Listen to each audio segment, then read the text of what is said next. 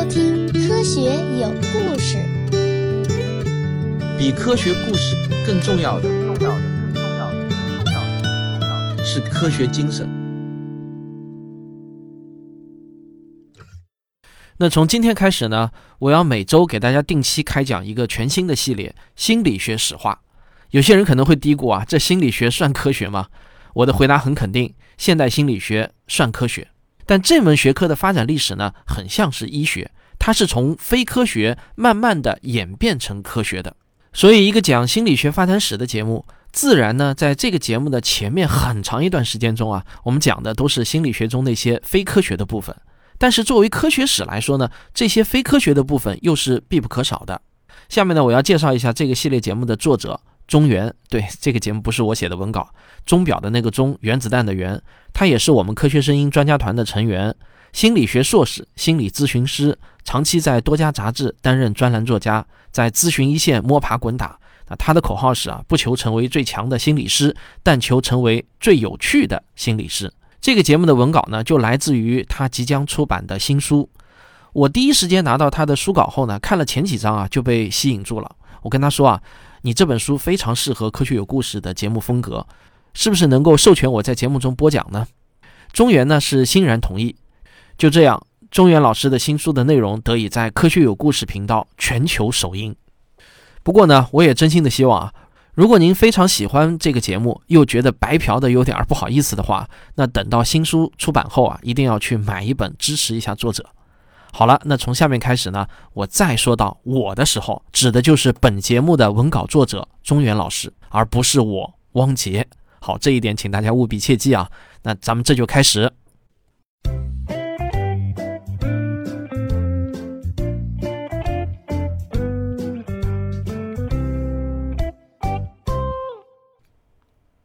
我想，或许再也没有哪个学科会像心理学这样让人假装感兴趣了。二零二零年，我接触心理学已经整整十二年了，但直到现在，当有新朋友知道我是心理学专业的时候，大部分人都会主动上前和我说话。可通常呢，会有三种反应：第一，你是学心理学的，那我可要离你远点，要不然我心里的东西都要被你猜到了。你真的能猜到我想什么，对吧？第二种反应呢，就是。我觉得我就有心理问题啊，你帮我看看吧。第三种反应是啊，你们整天和精神病打交道，是不是也有精神病啊？那对于第一种反应啊，我会内心吐槽一句：我怎么那么热爱工作，闲聊的时候都要练习一下业务啊？那感觉呢，就像是碰见厨师就让人当场表演炒菜一样。那如果对方确实是一个讨厌的人，那正好可以远离他。对于第二种呢，我会解释一下为什么不能够给朋友做咨询。如果他不把我当朋友，非要让我咨询，那就另商量。至于第三种呢，不仅不清楚心理学和精神病学是两个概念，而且还缺乏对人基本的尊重，我要果断拉黑他。因为如果我是精神病，你还不快跑，那只能说明你比我更危险。在群众们这么感兴趣的同时，心理学仿佛也变得界限模糊，像灵修、星座、占卜、泡学、成功学、心灵鸡汤，仿佛啊都变成了心理咨询师的必备技能。还有好多人考了咨询师的证件，但是呢，从来就没有真正的用过，这就让整个心理学界显得越来越混乱。因此呢，心理学恐怕是大家最熟悉但又最陌生的学科了。其实，心理学的概念很简单，就是研究心理现象及影响下的精神功能和行为活动的科学。当然，主要是人类的研究的内容包括。感觉、知觉、认知、记忆、睡眠、情绪、思维、人格、行为习惯、人际关系、社会关系等等等等，内容是非常的广泛。大众喜欢那些所谓的心理学啊，因为那些东西简单而有趣。但真正的心理学其实呢，并不是算命，而是靠严谨的实验、统计、测量和数据支持的，并且比娱乐化的心理学更加神奇。还有更神奇的地方是啊，我在上学的时候发现，心理学最让人头疼的部分是，哪怕是再小的一个问题，像诸如耳朵是如何处理声音信号的，那都有好几种不同的解释。每个流派甚至每个心理学家都有自己不同的看法，这就让本来就比较混乱的心理学圈子啊，那更是充满不见硝烟的争论。心理学的发展史简直呢，就像是一场武林争霸。各大门派势力是此消彼长，书写了一篇跨度长达百年的江湖故事。每件事物背后都有一段有趣的历史，心理学也一样。如果你真的对心理学感兴趣的话，那么就请你跟着我一起往下听吧。在正式开始我们的故事之前，我要先给大家出一个脑筋急转弯：心理学在大学中属于哪个学院名下的专业呢？哈，我猜啊，大多数人都会说是哲学吧，因为哲学和心理学看上去都是开导人的。但其实啊，心理学通常呢是分到教育学院的。那我再问大家一个问题：你觉得心理学是文科呢，还是理科呢？我猜大多数人会认为是文科，但其实心理学是理科。心理学如果有父母的话，那他的父亲是哲学，母亲就是生物学。父亲决定了你的家庭出身，而母亲决定你是什么时候出生的。德国的著名心理学家埃宾浩斯曾这样概括他描述心理学的发展历程。心理学有一个漫长的过去，但只有短暂的历史。他说这话的时候呢，是一八八五年。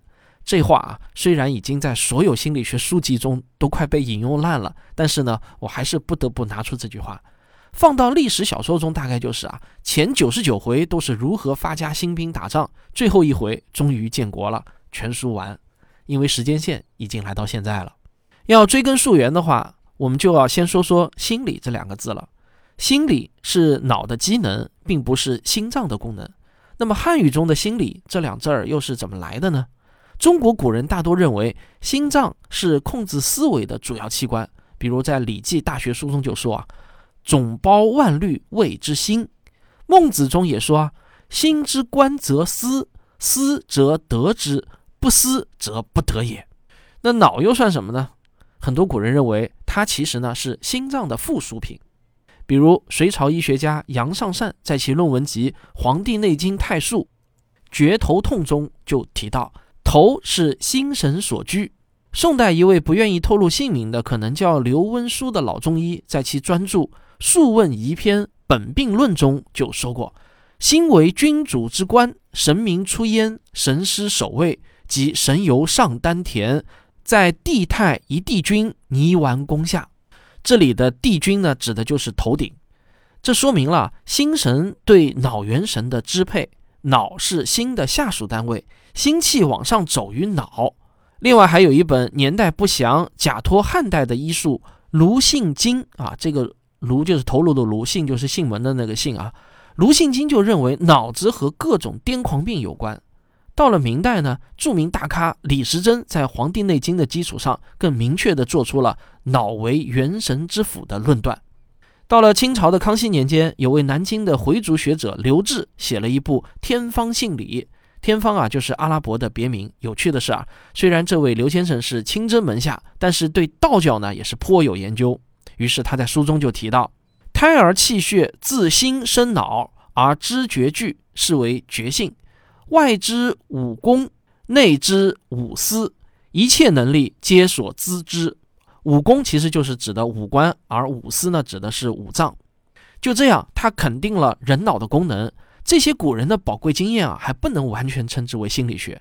但是呢，有一点认知非常重要：心理它是和身体息息相关的。正所谓身心合一。这个知识点啊，那真的是比西方要先进了几千年。这里我要插句题外话：中国人呢都是以人为本，而西方人呢则以神为本。思维模式的不同，导致了对待心理问题的处理方法就不一样。西方人认为心理疾病单纯是因为外界的魔鬼干扰，怎么除魔？那咱们以后会提到。到了乾隆嘉庆年间啊，有位河北省来的倔强中医王清任，开始了在北京坐堂行医的生活。这位王老师啊，他的爱好呢是特殊又凶狠。什么爱好呢？他喜欢看刑场杀人，尤其爱看那种千刀万剐的凌迟处死啊，简直是一次都不落。原来啊，他其实呢是对人体的内部结构特别感兴趣。他经过多次的观察，在他的著作《医灵改错》中就提到，灵性、记性不在心，在脑。这感觉啊，就好像是当年的日本人啊，首次知道天皇原来不是神仙，而是人类的那种震惊是一样的。王清任在一八三一年去世，差九年没赶上中国的近代史，但是啊，在他死后依旧是圈粉无数。到了晚清的时候，来中国传教的英国西医德珍，在看过《医林改错》后啊，就称赞其为近代中国解剖家。而梁启超先生呢，也曾称赞王清任是我国医学界的革命论者。所以呢，说这位王老中医推进了中医的近代化也不为过。可惜呢，王清任在中医界呢一直是遭正统中医的批判的啊，这是别的话题，咱们抛开不谈。好，说完了古代中国，那咱们话分两头，再说说在英语中的心理学这一词是怎么来的，西方又是怎么看待心理学的。咱们先上个小广告，广告之后见。在我们这颗蓝色星球上，植物的出现无疑是一个伟大的奇迹。它们不像动物一样可以逃避不利的环境，也不像微生物一样通过快速变异来适应环境。植物选择了一条最艰难的道路去改变环境。那植物到底经历了什么？它们的经历中又隐藏着哪些关于生存和竞争的深刻思想呢？我的最新付费专辑《植物有故事》将带你一起去解开这些谜题。英语中的心理学就是 psychology。psychology 这个词啊，拆开来看，它的词根啊是 psycho，就是 p s y c h o。这个呢，其实就是精神病患者的意思，在英语里也是出镜率比较高的骂人的话。那这么看来啊，这个词似乎啊是专门研究精神病患者的精神病学，但实际上呢，精神病学啊又有另外一个词，就是 psychiatry。如果要追根溯源的话呢，psychology 这个词啊实际上是古希腊语 psyche，也就是灵魂的衍生词，它表示一种研究灵魂的学科。在希腊神话中有位公主叫赛琪。不过这个赛琪呢，有一个很常见的错误翻译呢，把它翻译为普绪克。这位赛琪公主的颜值很高啊，外号叫蝴蝶仙子。她看谁啊，谁都是丑屌丝，总是找不到一个相配的对象。她的国王父亲就求来阿波罗的神谕，让她某天晚上到某个山顶等待，有一只带翅膀的大蛇会带她飞走。后来啊，果然如此，公主就被带到一座宫殿里，每天晚上呢，都有个男人在黑暗中和她做一些不可描述的事情。但是这个男人呢，有个奇怪的要求，就是公主不能看他的脸。熟悉希腊神话的朋友估计猜到了，长翅膀的神仙不多，他肯定不能是雷震子。对了，此神啊，正是小爱神丘比特，奥林匹斯山之花，美神维纳斯的儿子。至于为啥脾气这么特别，按照美剧《大力神的传奇旅行》里头来看啊，原因是我不希望你因为我的颜值或身份而爱上我，我希望你爱上的是真正的我。但也有可能是丘比特不知道自己长得到底算不算好看，怕被嫌弃，因为在很多传说版本中啊，他都是一个盲人。谁叫爱情是盲目的呢？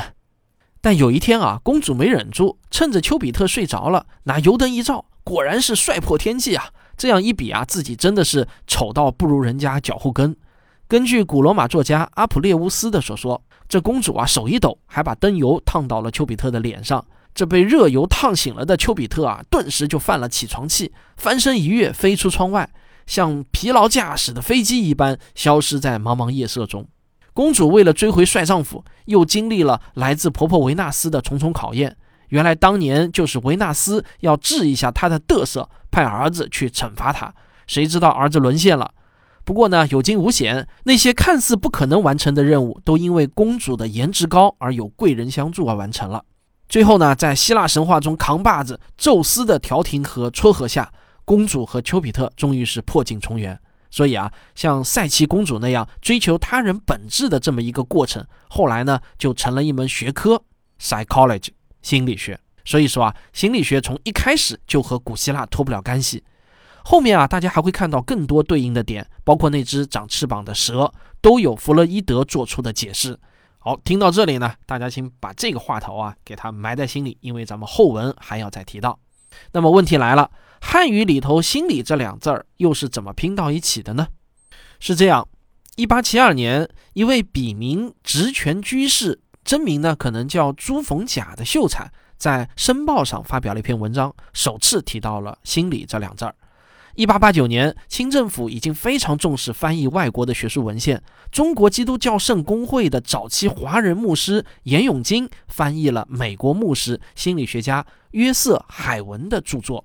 当时他把英文中的 psychology 就翻译成了心灵学，因此严牧师啊被视为第一个把西方心理学介绍到中国的人。在严永金翻译海文的作品之前，日本近代哲学之父西周。这个名字有些别扭的哲学家啊，原名呢叫西周柱，后来嫌太长给精简了。毕竟西周这两字儿的日语音译啊是尼西阿玛乃，也要五个音节。在一八七五年，他也翻译了海文的同一原著，所以呢，他就成为日本的第一本心理学译书。他这本书的书名亦称为《心理学》，这是汉字中首次出现“心理学”三个字。就跟很多现代科学中的术语来自日本一样，心理学这三个字确实呢也是来自于日本的。这样一比较啊，严老师提出的心灵学这三字啊，怎么看都不像是一门科学的学科，反而像是玄学或鸡汤。因此呢，在之后的1896年，维新派领头人康有为所编的《日本书目志》时，于是在中国首次就出现了汉译心理学的名称，一直沿用至今。另外，我这里还要再八卦一句啊，这句话以后你们还会在我这个节目中听到无数遍。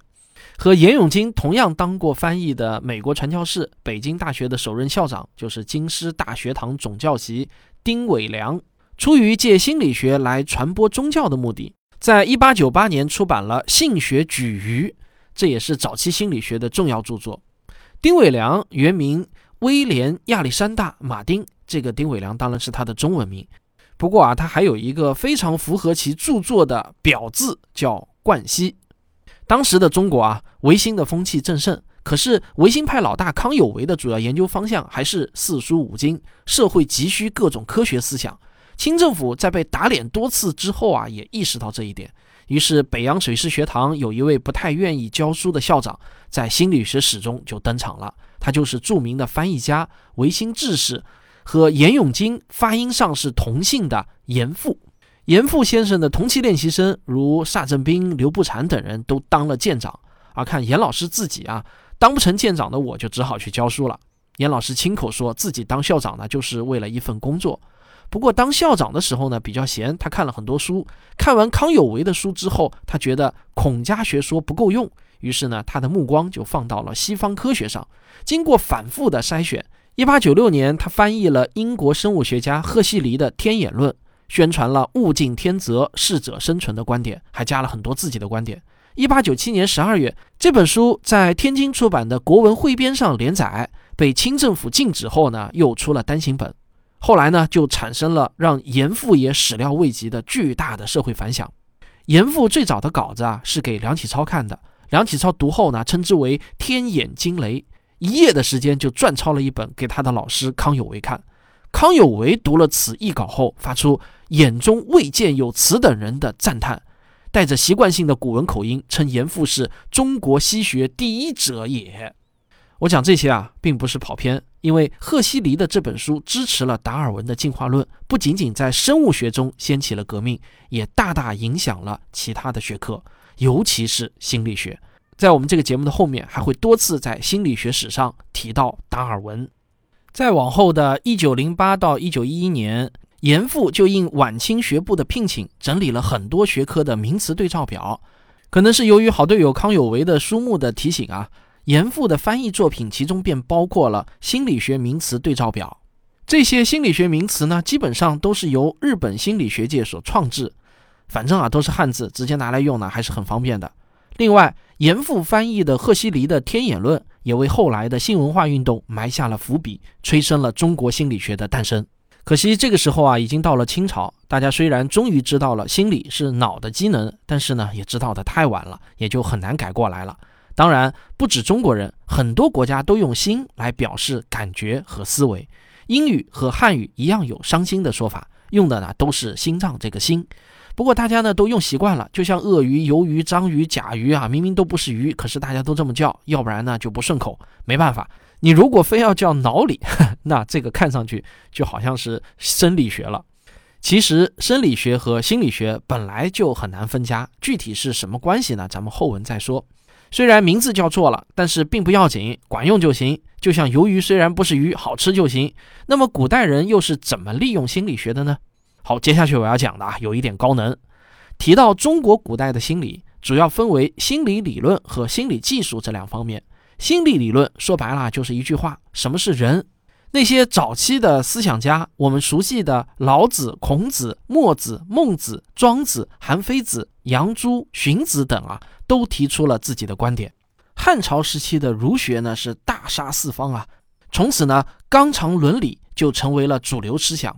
到了南北朝时期，佛教逐渐中国化，强调修心；道教随着唐朝政府的鼓励开始发扬光大，主张天人合一、道法自然。宋代又出现了程朱理学，明明有了王阳明的心学。那为了防止我们这个节目跑偏变成哲学节目啊，咱们也就不多说了，请出门右转，自己翻冯友兰先生的《中国哲学史》去。现在啊，是时候展现真正的技术了。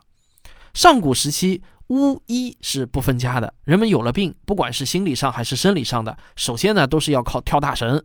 这个跳大神的学名啊，可能很多人不知道，它其实呢是叫咒游术。第一个字呢虽然念。这个咒语的咒，但其实呢，写出来呢是祝福的那个祝字，念快了很容易就变成猪油术。《黄帝内经》中就说啊，咒游术是上古的医术，咒是对神祈福的意思，油是病因的意思，也就是把自己的病告诉神仙，希望得到救治。放到现在呢，就是请仙跳大神。一九七三年，湖南长沙马王堆三号汉墓中发现了一本无名的帛书。根据推测呢，这应该是战国时期的。这是我国目前发现的最早的医书，上面就记载了五十二个病方，其中就有咒油十三方。虽然咒游术到了宋元之后，随着医学的发展而不断的被边缘化，但是它到了比较靠后的时期呢，仍然时不时的被人提起。虽然明代的大医学家张建斌曾说啊，国朝医术十三科。这里面的第十三科啊，就是咒游术，俗称就是跳大神。那这个跳大神到底有没有用呢？根据古代的记载啊，还是挺有用的。隋唐时期，太医当中就有咒镜博士的官职，这位博士手底下呢，还有咒镜师二人，咒镜工八人，咒镜生十人。这个呢，就有点像当时的中医院当中啊，除了针灸科、推拿科、消化科之外啊，还有个科室叫跳大神科。过去有很多无法被理解的疾病啊，都被统称为邪魅缠身。这时候呢，就要请博士先生带着他手下的研究生们一起通过咒游术来把人治好了。西汉刘向《说院》中记载，上古有一位医生叫苗阜，擅长咒游术，助扶而来者、鱼而来者，皆平复如故。就是说啊，不管是扶着来的还是坐车来的，只要经他咒游术一番操作啊。原地就满血复活，这个不知道的还以为是遇见了以色列来的上帝之子了。明朝有位医学家徐春甫，因为此记载啊，就把苗阜作为中医咒游科的鼻祖。后来咒游术发展的是越来越丰富，出现了以图示意、以咒代药，不光要念咒语，还要画符。那具体啥样啊？大家看过林正英的僵尸片的朋友们应该都清楚。如果一定要用现代科学来解释的话啊，我们也可以把这个看成是催眠术。有些同学啊，或许看过一些催眠术的表演，人在催眠状态下，既可以变得像钢板一样硬，肚子上站一个胖子都没事儿，也能像棉花一样软。那这又是怎么一回事呢？其实啊，这些都是人体存在的潜能。只是平时疲惫的神经信号让人无法做出那样的效果，在我们的潜意识当中，人类的潜能被激发，疲惫信号被阻断，再加上催眠师的合理暗示，比如啊，放在你肚子上的东西很轻，那人呢就会变得好像是初生牛犊不怕虎一样，轻而易举的就可以达到那种效果。很多硬气功表演其实啊就是自我催眠，表演者在表演前要有一段时间的入境。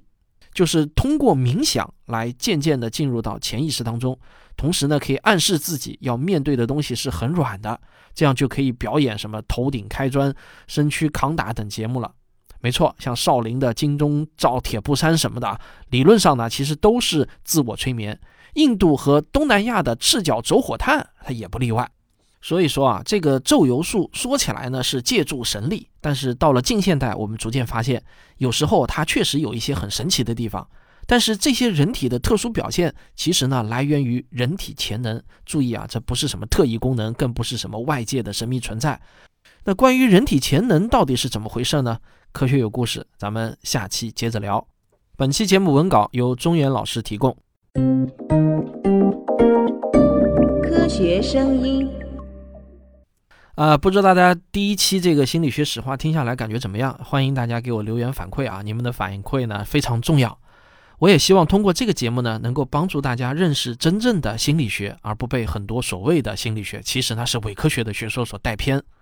好，今天的最后呢，还是要通知大家一下，二零二一年三月二十六日，也就是周五晚上的七点十九点啊，在上海呢会举行一个小型的科学有故事和科学史评话的听众见面会。如果您想报名的话呢，可以关注“科学有故事”或者“科学声音”或者“科学史评话”的微信公号，然后输入关键词“聚会”，就可以获取报名链接。我和吴金平老师呢，在上海期待与您面基。好，咱们下期再见。